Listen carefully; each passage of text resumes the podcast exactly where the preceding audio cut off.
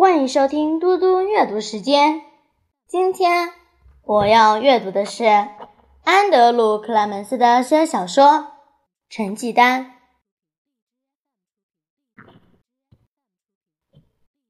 第二十章：短短的假期。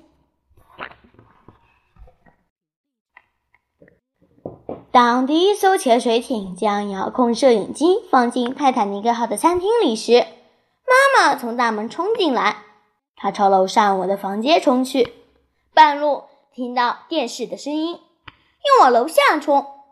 不多不少，两秒钟后，她就站在我的面前了。她的眼睛发亮，声音却很低沉，这表示我身处危险区域。妈妈说：“关掉电视，上楼去换衣服，马上去。”可是我生病了，妈妈说：“我不相信。”不过老师说这已经不重要了，去换衣服。十分钟内我们要到学校，所以快一点行动。为什么？他摇摇头说：“闭嘴，快去。”三分钟后，我们倒车出门，我甚至还没刷牙。我说：“为什么我们一定要今天去开优等生课程的会议？为什么要这么急？”我妈妈的眼睛直盯着道路，两手紧握方向盘。她摇摇头：“这不是这场会议的主题，不是要谈什么长远的规划，而是你考零分的这件事。诺拉，就是你星期五考的那些分数。”我的心脏扑通扑通跳，我我本来想告诉你的，妈，那只是我的一个疯狂点子，可现在全都结束了，我不会再这样做了，真的。妈妈斜瞥了我一眼，然后重新看着道路。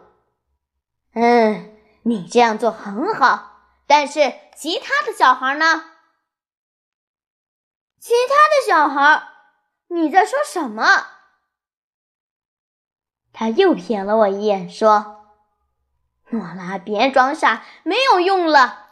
我现在跟你讲的是诺因斯老师今天早上社会课的测验。海克宁校长刚刚打电话给我，说除了两个学生之外，全班的测验分数都是零分，一共有四十二个零分。”因为星期五发生的事，艾格尼校长想和你、我还有你爸爸谈一下。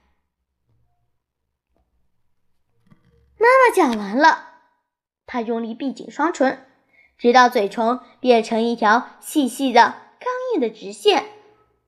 她继续开着车，大约又花了两分钟，学校到了。妈妈。没有给我太多信息，不过我将现有的信息整理了一下。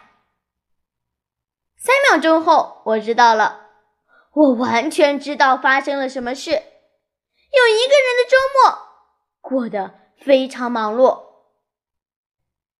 我也明白了另一件事，那是伊粉星期六和星期天打电话给我时，我应该和他谈谈的。